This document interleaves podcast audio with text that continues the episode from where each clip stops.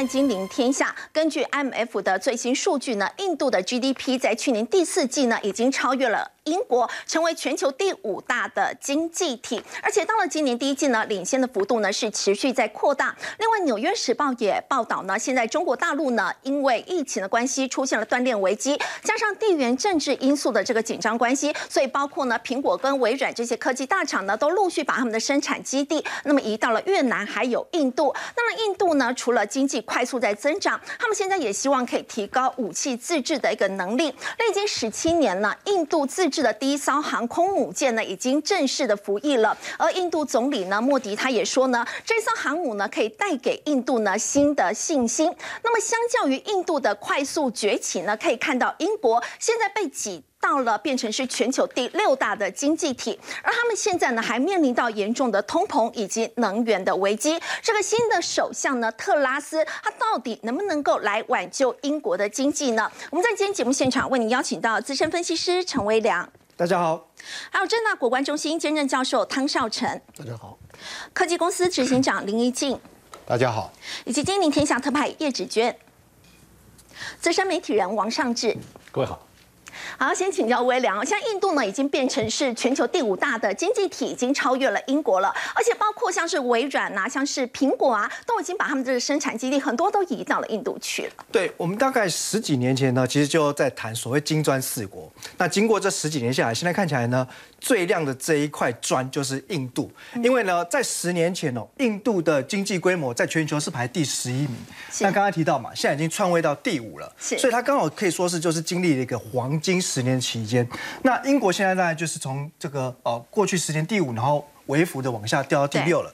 那我们进一步来看这张图哦。这张图呢，首先哦，黑色这一条线呢是印度呃这个呃这个英国目前它的 GDP 表现哦。是。那可以看到，其实算起来哈，它这几年大概都是比较一个持平的态势，没有什么明显的增长。那反观呢，蓝色这一条线呢，很明显就是是印度正在持续的往上提升当中。所以呢，就是在去年第四季出现所谓两国之间的黄金交叉。是。那后续的预测来讲，也值得留意。黄色。这一条线呢，就代表是印度接下来可能的经济成长前景。那我们可以看到，它其实还是会维持在一个高仰角成长，而且这个角度看起来似乎越来越快。但因为事实上预估哈，有可能在明年啊，印度的人口红利发酵之后，它的总人口成这个总人口数就会超过中国，成为全世界第一。所以打下了一个非常强的基础之后呢，哎，未来印度甚至不排除啊，还要继续超过日本跟德国，那应该有机会窜升到全球。第三第三大经济体，对，那当然这个还需要一点时间去发酵。那所以其实可以看到哈，印度总理莫迪在今年的一场这个公开的演说当中。激励人心哦，他告诉所有年轻人哦，要有梦想跟愿景。他提到呢，什么愿景呢？希望在有生之年哦，那甚至就是说，在未来二十五年之内，我们要把印度变成是一个已开发国家。那所谓的已开发国家，当然指就是一些先进国家嘛，跟对照所谓开发中国家。事实上呢，这个有很多的经济的指标哦。不过，以最常看的所谓的一个人均所得来看，现在印度呢大概平均是两千一百美元。那我们就对照现在就是啊全球经济的火车头大哥哦，美国来看的话呢，它的人均所得呢是一万三千零二十五美元。所以其实这两者之间差距还是很大。嗯，那当然是代表就是说印度未来还是有很大的一个成长潜在空间。不过我觉得其实任何一个国家在往这个已开发国家进步的过程当中，第一个是先求富。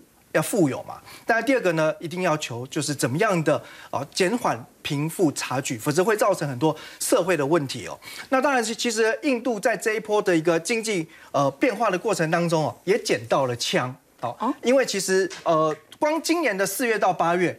它的一个出口金额已经逼近去年一整年了，就来自于呢很多的中国转单效应。那下一个它的一个目标哈，很值得留意是在产业的变化。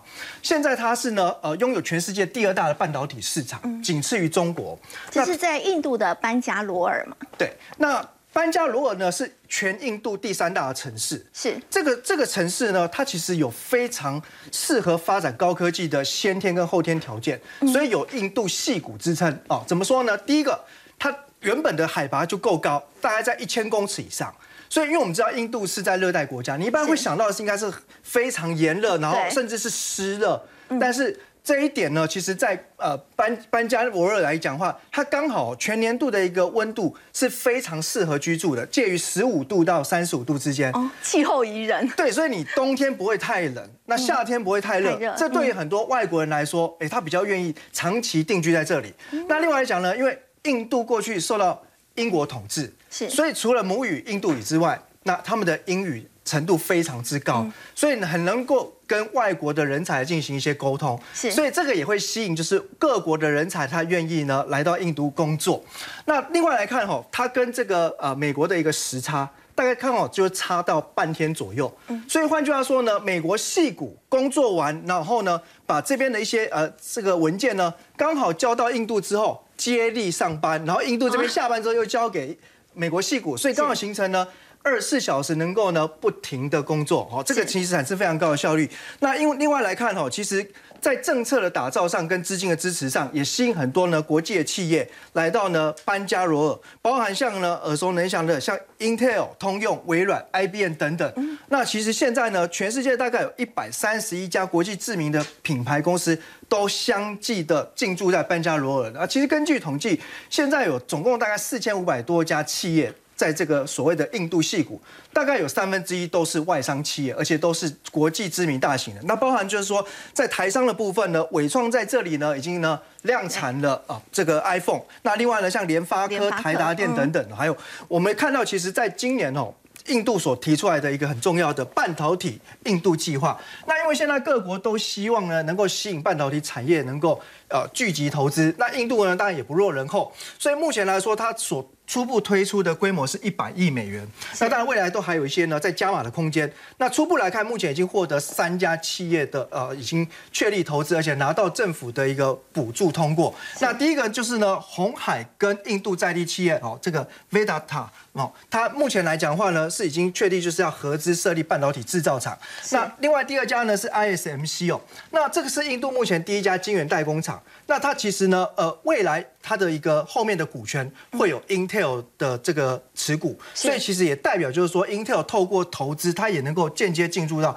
呃，印度的晶圆代工市场，那再来第三家是呃新加坡的 IGSSL，所以目前来看，其实印度整个现在这个计划推出来之后，那官方是预计哦，应该在两到三年之内，至少会有十家半导体制造商开始生产，那另外甚至会包含五十到六十家 IC 设计也会开始投入。那台湾的部分来看的话呢，我们在今年八月份哦，也组了一个呢考察团，考察团，对，那这边来看呢，当然呃市场上已经关注，就是其中考察团的成员。之一是利基电，那是不是也会去做投资哦？那我想其实不只是利基电，包含市场也点名了台积电、联电，这个将来有可能都会进一步去做评估。为什么？因为这个市场是全球第二大的。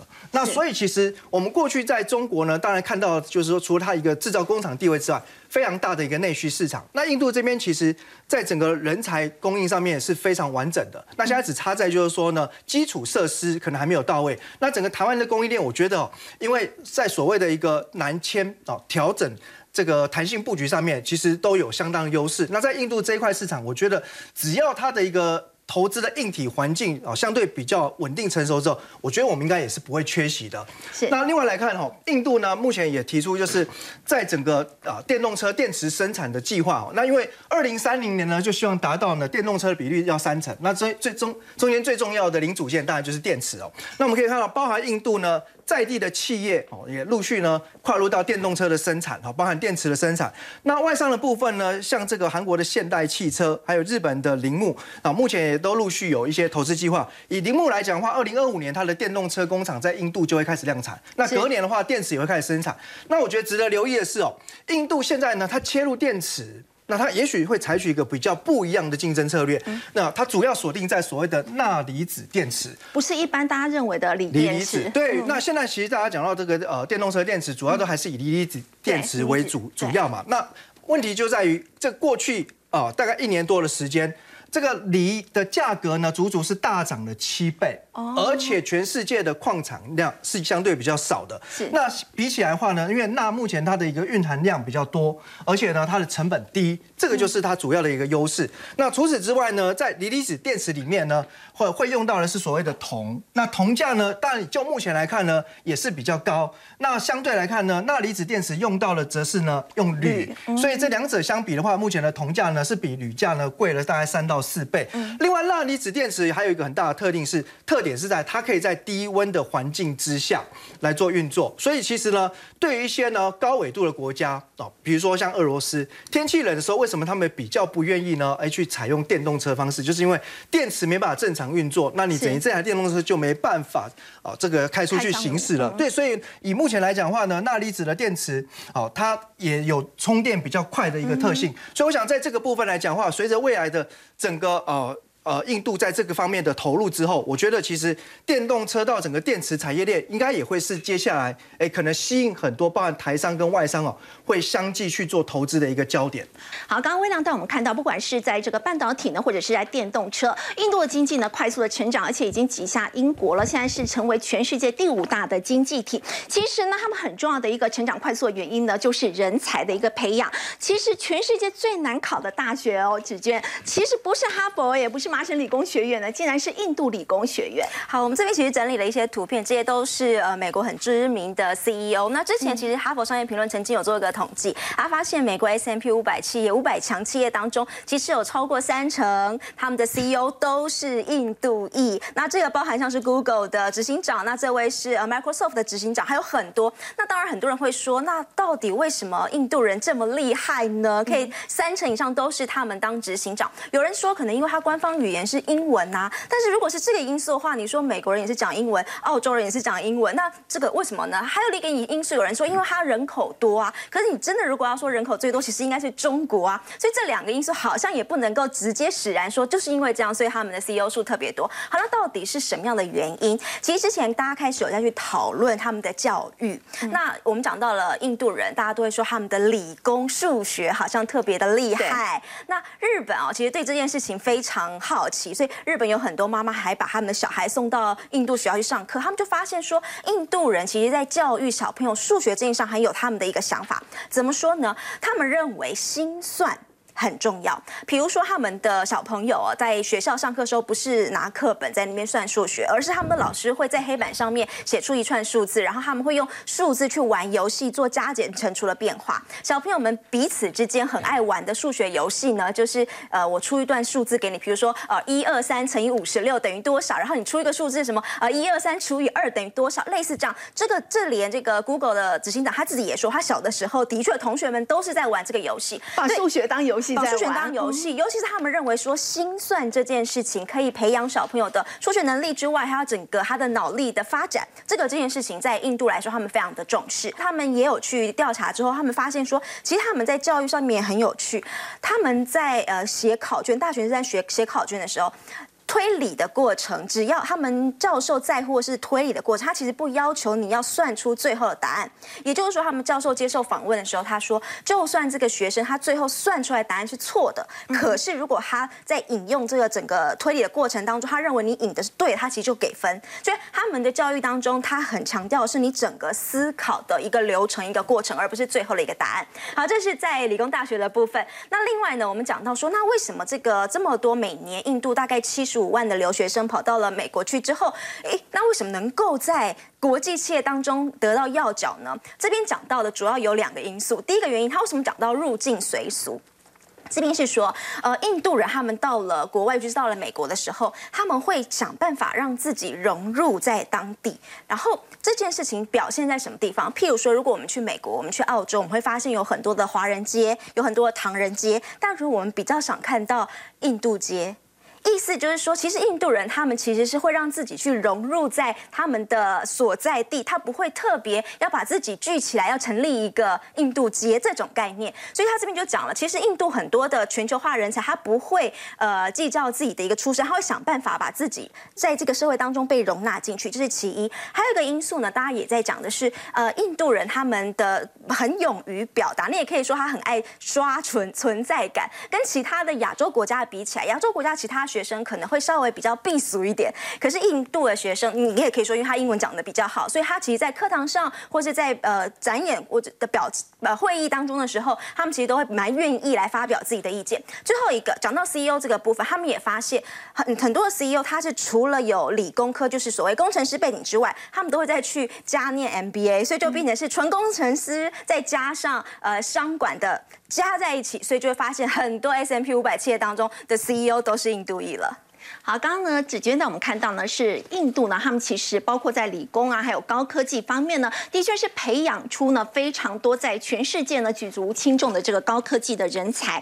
不过我们说到为什么大家也会觉得说，在这个呃未来这个中国大陆呢，如果说印度想要取代变成这个新的世界工厂，在短时间没有办法达到呢，就是因为印度呢其实跟中国大陆比较不同的是，他们在包括语言方面啦，还有在这个很多文化饮食习惯方面呢。其实是真的跟中国大陆呢是有非常明显的这个不同的，就要请教这个执行长，您曾经在印度呢有做过生意，你有感受到很明显的这个印度在饮食啊，甚至是谈判文化上面跟这个台湾啊，跟中国大陆有很明显的这个差异吗？啊，是呃没有错啊，我曾经在呃印度做过生意啊，事实上很不成功了。哦，那呃。我们现在其实讲说台商要不要去呃印度投资的这个事情，其实我们要从两个方面来讲。第一个方面就是讲说印度到底有没有这个机会，有没有这个能力可以取代中国成为世界的工厂？是。哦，但是还有另外一个问题是说，如果印度真的成为世界工厂了以后，那台商在那边的角色是什么？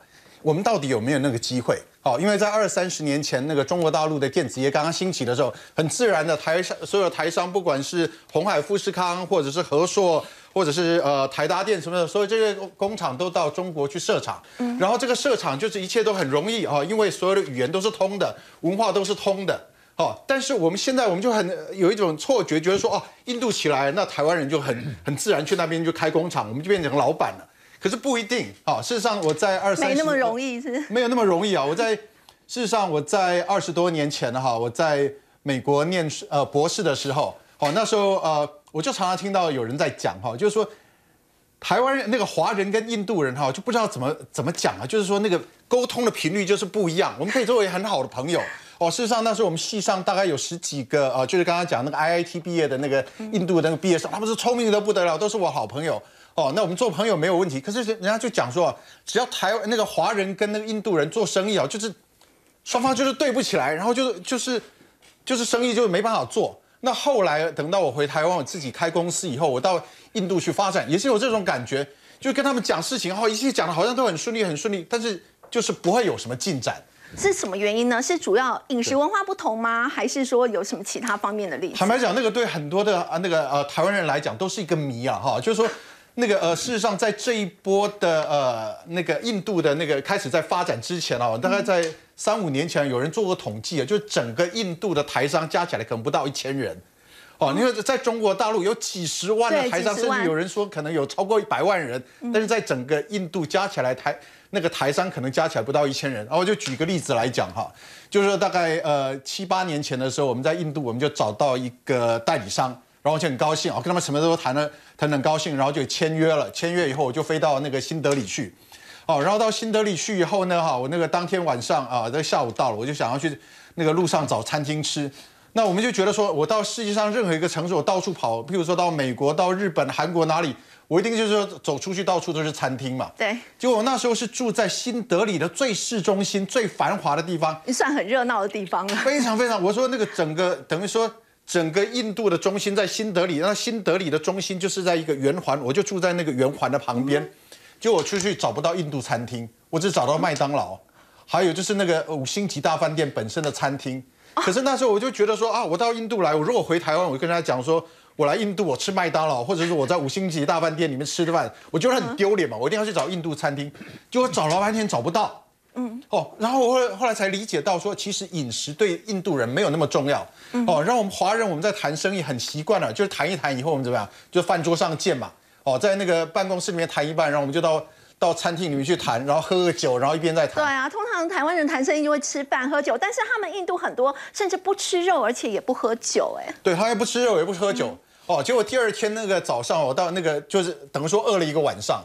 第二天一早哈，因为那个代理商就带我去拜访一个客户，然后我们就坐着计程车就就出去了。然后出去谈完以后，就是快中午了，然后我们就在回程的路上。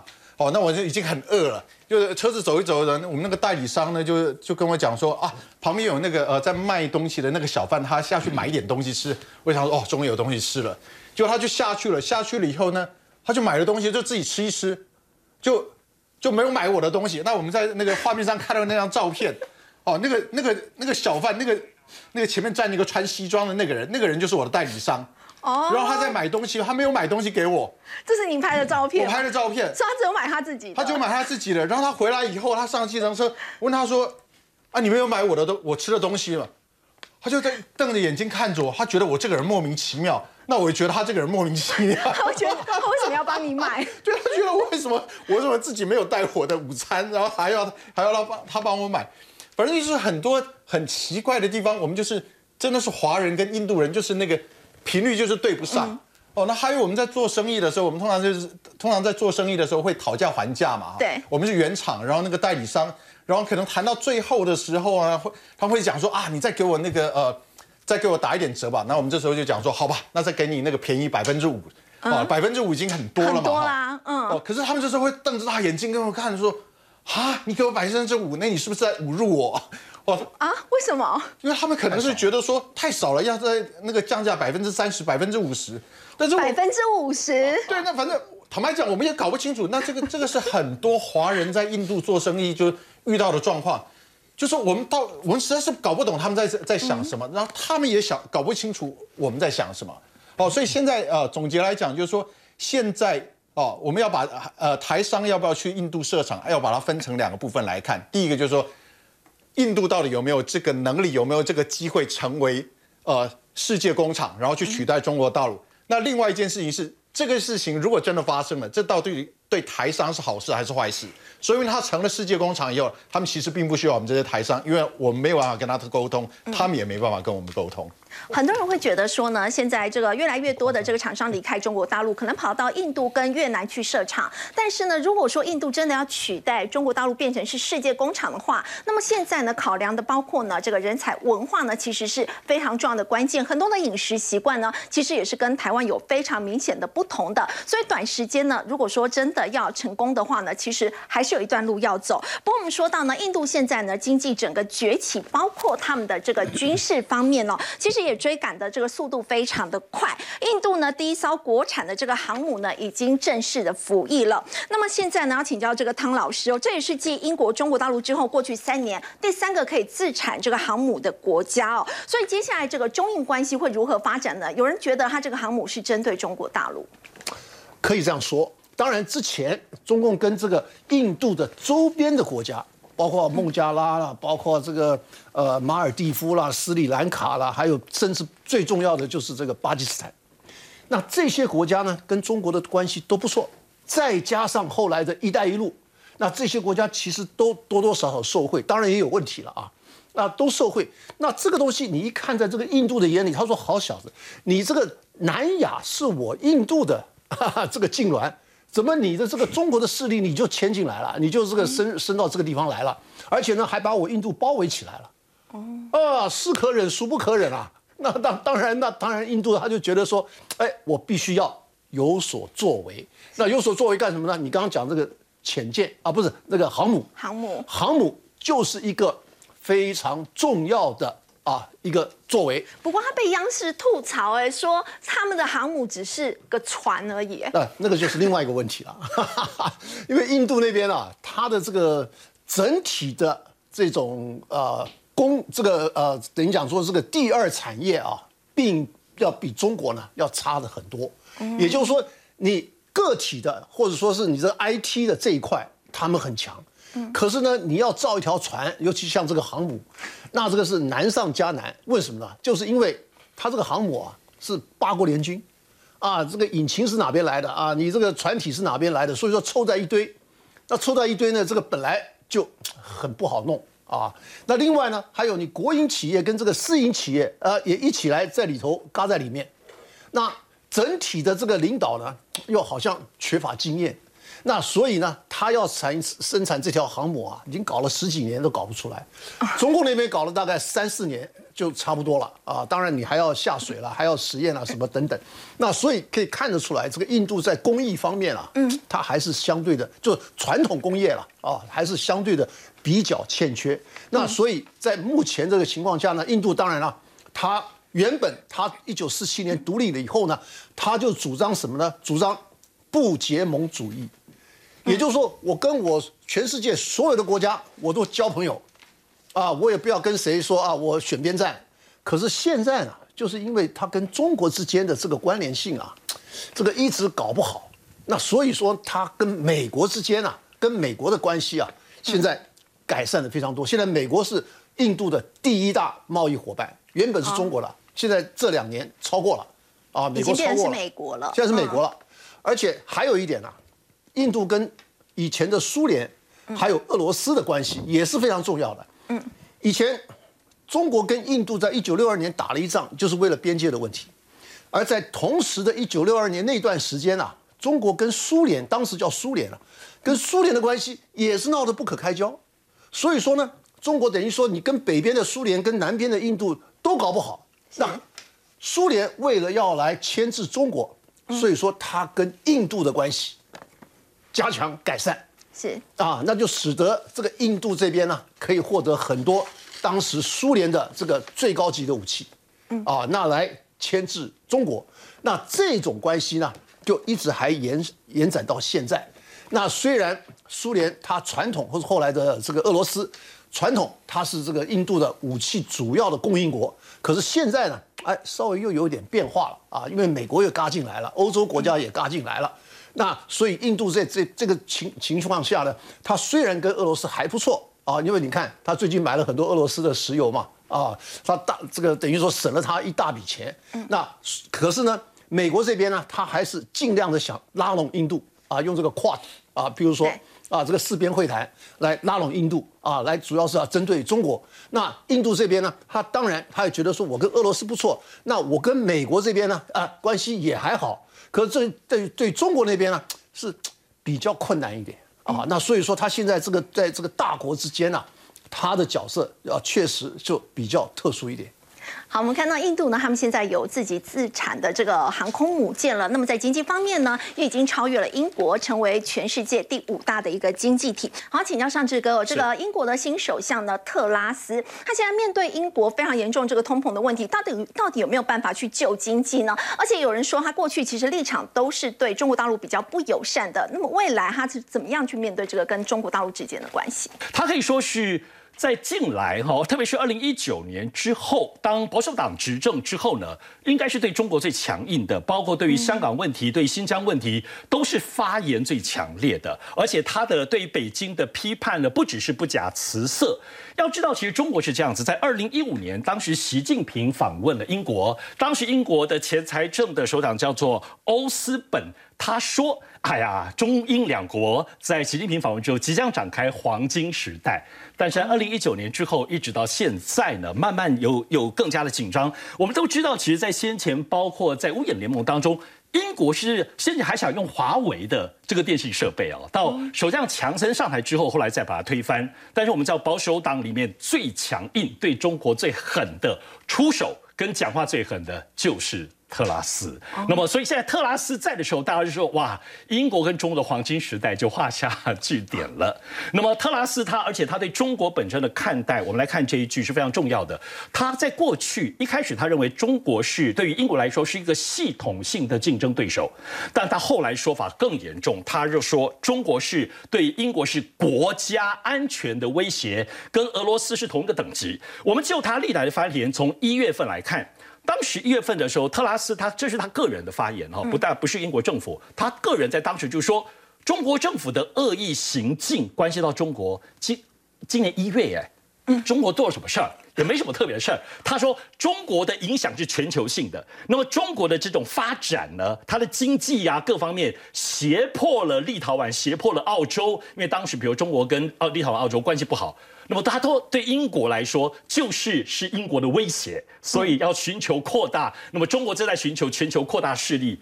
威胁到英国，所以当时一月份这么说，来看四月，四月他警告中国说，如果不遵守国际规则的话，将无法继续崛起。他说。北约组织要因应全球威胁，保护印太地区。他是在英国格言当中最早指出，英国的势力要对于印太地区、对于太平洋，还讲要协助台湾免于中国侵犯，这么强烈，有军事的意义。在八月份最新的说法，他说他只是。官员召见中国大使，解释他们国家最近的行动。他说，他认为这几个月来，来自北京的行为言论越来越具侵略性，威胁到这个该地区，入包括亚太地区的这种和平跟稳定。你看这么强硬，强硬到战略跟军事。话虽如此，可是事实上，特拉斯自己本身面对的英国的问题非常非常严重。他虽然想在国际上当中有所发展企图，来看。到底英国多严重？首先，你先来看英镑。英国跟美国虽然在国际政治绑在一起，可是英镑对美元这个惨跌，跟全球所有国家都一样。现在来到一九八五年最低的水平。以今天来说，英镑对于美美元来到一点一五，难以想象，甚至说它会跌到这个两百年来从未见过的两百多年，嗯，非常的惊惊悚哦。所以这使得很多投资者在英国是却步的。而且我们来看，其实，在在包括《金陵天下》节目里头，我们经常谈到的部分，就英国现在整个能源的问题，能源费用、电价、天然气的问题。现在能源非常的高涨，使得英国现在呢，每十家制造商有六家就面临倒闭，主要是因为所有能源的问题，它的价格真的高到哈，占了他们制造商的经营成本，因为这里有电费。这里有运输的油费都非常高，那么这里头可以看到了，甚至现有还在营运的百分之十三的工厂要减少工作时数或避开那么用电的高峰期、高电价的状况哈，那么就影响到整个整个能源。那么英国当然现在最主要的是来到了英国社会的状况，它现在百分之十点一的部分的通膨的状况非常严重，特别是我们可以看到对于养老状况。一般的非常养老的民众，他们退休金的百分之六十二，基本上都要付能源、付电费，只剩下十一英镑，大概三百九十八块，能够过生活。这就是现在特拉斯要面对英国的非常严重的社会跟经济问题。好，如刚刚这个上志哥所说的，这个特拉斯呢上来之后要面对非常严重的经济问题，所以大家也说这个新的首相呢恐怕是没有蜜月期的。但是呢，特拉斯的掌权呢意味着中英的关系的这个黄金时代呢是画下了句点。不过现在中俄之间的这个关系呢却是越来越密切。我们先休息一下，稍后回来。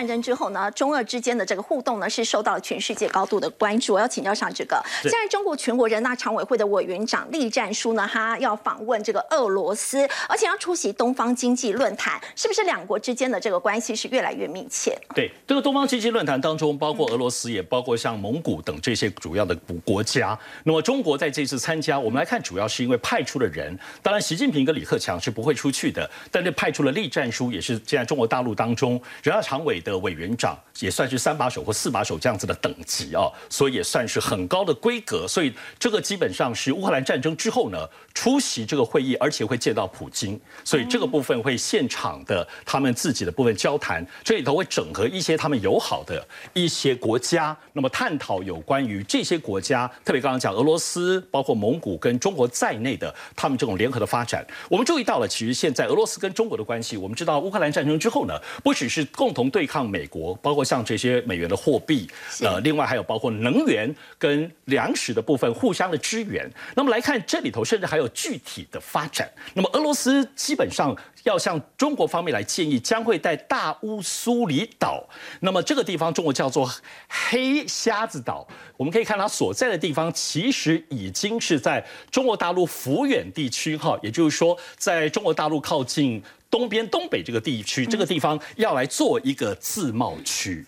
那么自贸区的本身，其实在中国大陆、俄罗斯的，包括在新疆地区有很多的这个自贸区，但是中俄的自贸区当中很直接的，而且是在东北非常附属的这个地方，所以可以看得出来，而且这俄罗斯提出来的预计呢，它就会像先前这样，在新疆的霍尔果斯边境中心的话，在也就是中俄交界的西边，现在东边有个自贸区，他们基本上的贸易就会更加的通畅。我们可以了解到，其实包括从三月俄罗斯的部分的所谓乌克兰战争之后呢，中国大陆跟俄罗斯在三月之前大概是三十八亿美元，还是很稳定的。可是呢，到了八月底，我们刚刚讲到有连能源、有粮食、有各方面，它同期成长的超过了百分之二十以上哈。而且注意到了，我们讲汽车，中国大陆、俄罗斯的方面呢，因为现在包括欧美地区的国家基本上经贸都封住了，所以俄罗斯单单就进口的新车有八成以上都是中国制造的哈，比上一季多了百分之二十八，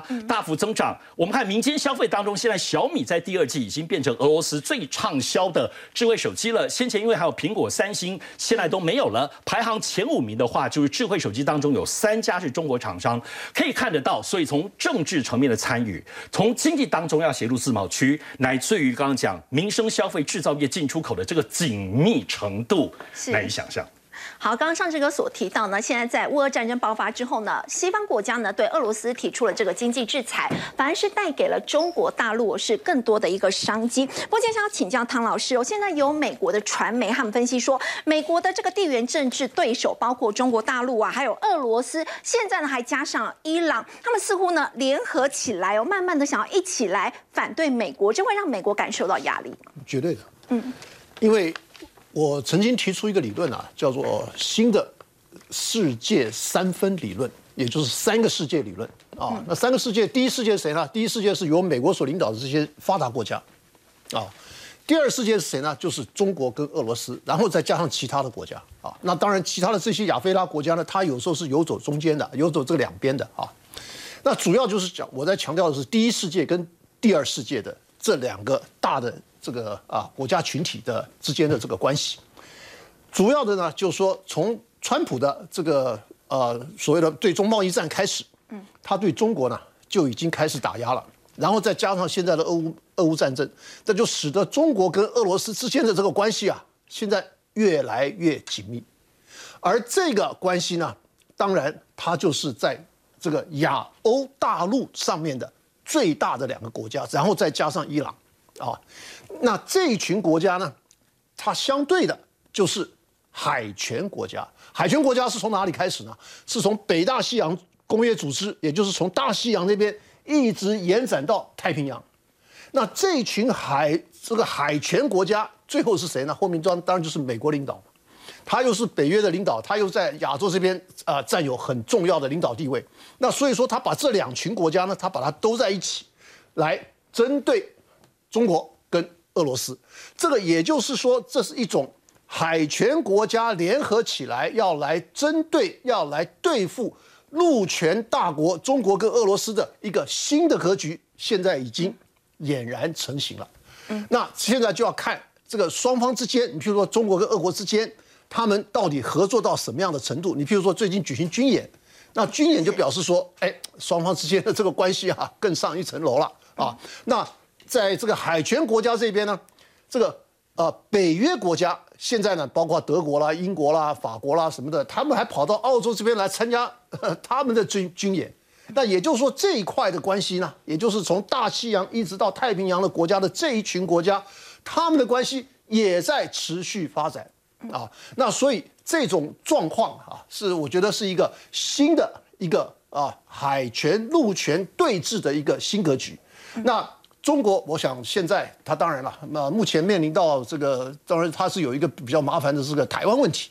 那台湾问题呢，现在美国就一直在打台湾牌，就使得中方这里呢跟美国呢这个关系呢这个濒临破裂。尤其现在这个呃美国国会呢还要通过这个台湾政策法，啊，还要把台湾的这个呃美国的 A I T 啊，还有台湾驻美国代表处呢要更名，而而且它是全完全用。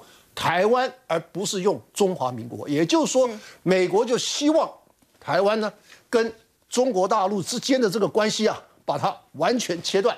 嗯，然后呢，借由这个法律通过了以后呢，台湾就变成美国的准邦交国，而且是准同盟国。一个是讲外交，一个是讲啊这个呃国防。那这样子的话，那对于中方的这个压力，对于中方的这个挑战，那是非常非常严峻的。那现在中国马上要开这个二十大了，那二十大当然它也会制定出来对于台湾的啊这些新的政策，而这个新的政策，我在这里可以非常负责任的讲，它将来所提出来的内容呢，就是统一后，也就是说。你比如说，台湾有军工教啦，台湾有农林渔牧啦，什么各行各业，那各行各业他都会提出一个相应的这个措施。他说啊，你们觉得以后过得会比现在还要更好？那用这种方式，那当然这个是一个非常非常啊，对北京来讲是有利的啊一种这个拉拢台湾民心的一种策略。那这样子的话，那当然对于两岸的关系，对于这个。呃，美中台之间的这个大三角关系呢，都会产生非常严重的这个冲击。好，除了美中之间的这个战略布局，我们稍后回来呢，还要持续关注的是半导体的抢人大战呢，也是越演越烈。先休息一下，稍后回来。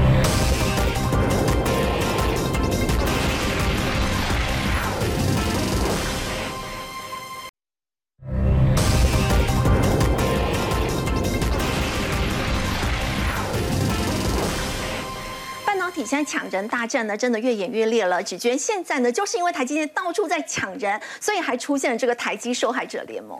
这几年哦，这个半导体的产业相关人员都在开玩笑说，他们抢人现在是呃上游跟下游抢，然后大厂跟小厂抢。那之后就发生什么状况？这个大厂大磁铁一定是台积电嘛？因为如果我在台积电上班，这听起来多光荣啊！所以台大家的人潮都通都被台积电吸走之后，其他这些半导体相关业者他们都自嘲，他们说哦，我们都是台积电受害者联盟，因为。他们找不到人。其实我们这里说的还不只是高阶人才哦，我们这边说的有很多是像是顾机台的工作的，像是技术员等等。那这一类的呢，基本上他的最低要求还是要有高中职以上啦。那其实你说他作业员的月薪也不差哦，就最少最少大概月薪三万三，但是加班之后可能会有四万块。如果一些厂有一些奖金再加上去的话，其实年薪要到百万也都不是梦想。那为什么还是招不到人呢？主要有三个原因。第一个呢，就是讲现在这少子化问题。今年我们的大学录取率不是呃公就是这招生的名额还比要去的学生还要来的多嘛？这是第一个问题。好，第二个问题呢，就是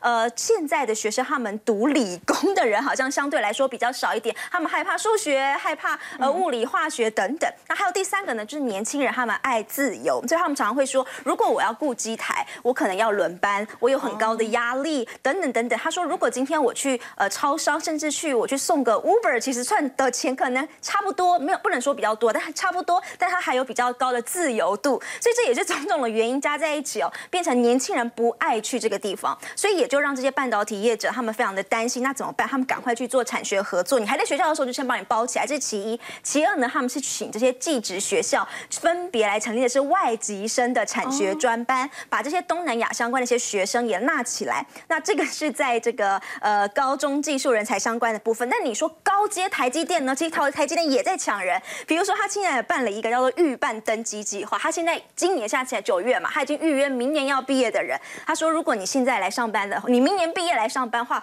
就职我先给你十万块奖金，年薪 还没有跟你谈，先还没有开始上班，先领我先给你十万。对，所以可以看得出来，整个半导体产业现在非常的缺人呐。之前我们说生育率低是国安问题，可能半导体人才的缺乏也是一个国安问题。好，就像芷娟所说的，我现在半导体呢那么缺人，那么台积电呢又寄出了非常好的这个福利。薪水的情况之下呢，让其他的这个相关的业者呢更加的找不到人。要请教执行长，我现在听说这个整个业界这个找人才已经开始出现向下循环这样的情况。呃，是没有错啊。那个呃，我们现在在产业界啊，就有一段话哈，大家常常在讲，就是说半导体挖高科技，高科技挖传产，传产挖服务业。哦，这怎么讲呢？就是说台积电在今年年初的时候，他们就宣誓宣布说，他们今年要找八千人。啊，要找八千个新员工。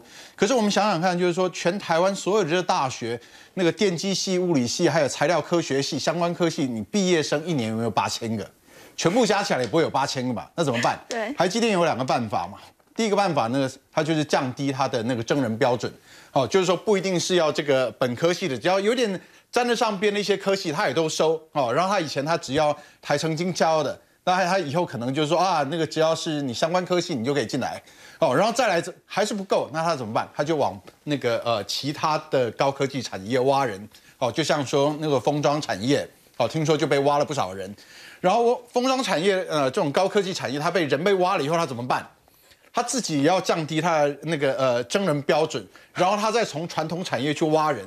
然后传统产业人被挖走了怎么办？哦，他也降低他的征才标准，然后再从服务业去挖人。那服务业最可怜，因为受到那个 COVID-19 疫情的影响，他的那个生意就不好嘛。哦，那生意不好，当然没办法去跟他加薪哦，所以这个人才就都被被这样一层一层的从上面往下挖，通通挖走了，挖到大家都哀哀叫。那哀哀叫呢？呃，事实上这些厂那个各家公司啊，为什么哀哀叫？第一个就是说我当然就是说要加薪。啊，嗯，但是加薪还是小事，因为只要钱能解决的事情都是可以解决的。最讨厌的是什么？你降低标准以后，你找到的人常常是不适任的。哦，那我们的那个经营一家企业最怕的就找到不适任的人。你找到不适任的人，比没有找到人更糟糕。因为找到不适任的人，可能这人就进来就是来乱的，他的生产力可能是负的。哦，所以现在一堆一堆那个当老板的，我们这个当老板的遇到一起，每个人都为了这个事情就非常非常的头大。哦，那我们遇到这个事情，我们怎么办？哦，其实这种事情我们也不是第一次遇到，然后台湾也不是第一次遇到这种事情的。那像以前美国、日本，它的方法是什么？就到海外设厂啊。所以我们之前不是在讲说，为什么有这么多的台商公司啊？那个还是想去那个印度设厂，虽然跟印度的文化好像是不对盘，但是没有办法，中国大陆现在有这么多的问题，所以只好的到去那个设厂。那另外一种方法是什么？从国外找人进来。哦，那就是找这个呃外籍生哦，但是外籍生这件事情又有趣了，就是全世界大家都在抢，美国他也在抢世界的人才，日本也在抢世界人才，然后我们台湾现在要去抢，那是不是我们能抢得过？这个事实上还是一个很大的问题。好，不过我们说到这个半导体的抢人，我们稍后要回来关注的就是台积电本身的问题了。台积电股价呢在今天反弹，不过现在大家也说，是不是如果再往上的话，这个五百块钱已经变成是它的天险了呢？先休息一下，稍后回来。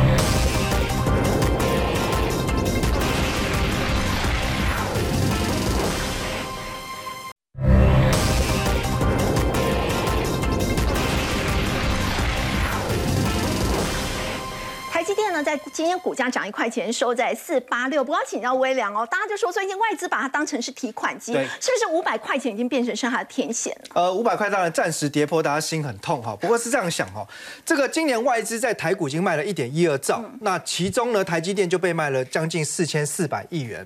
可是大家想哈，现在全世界都一样哦，很多基金都是变成是 ETF 当道。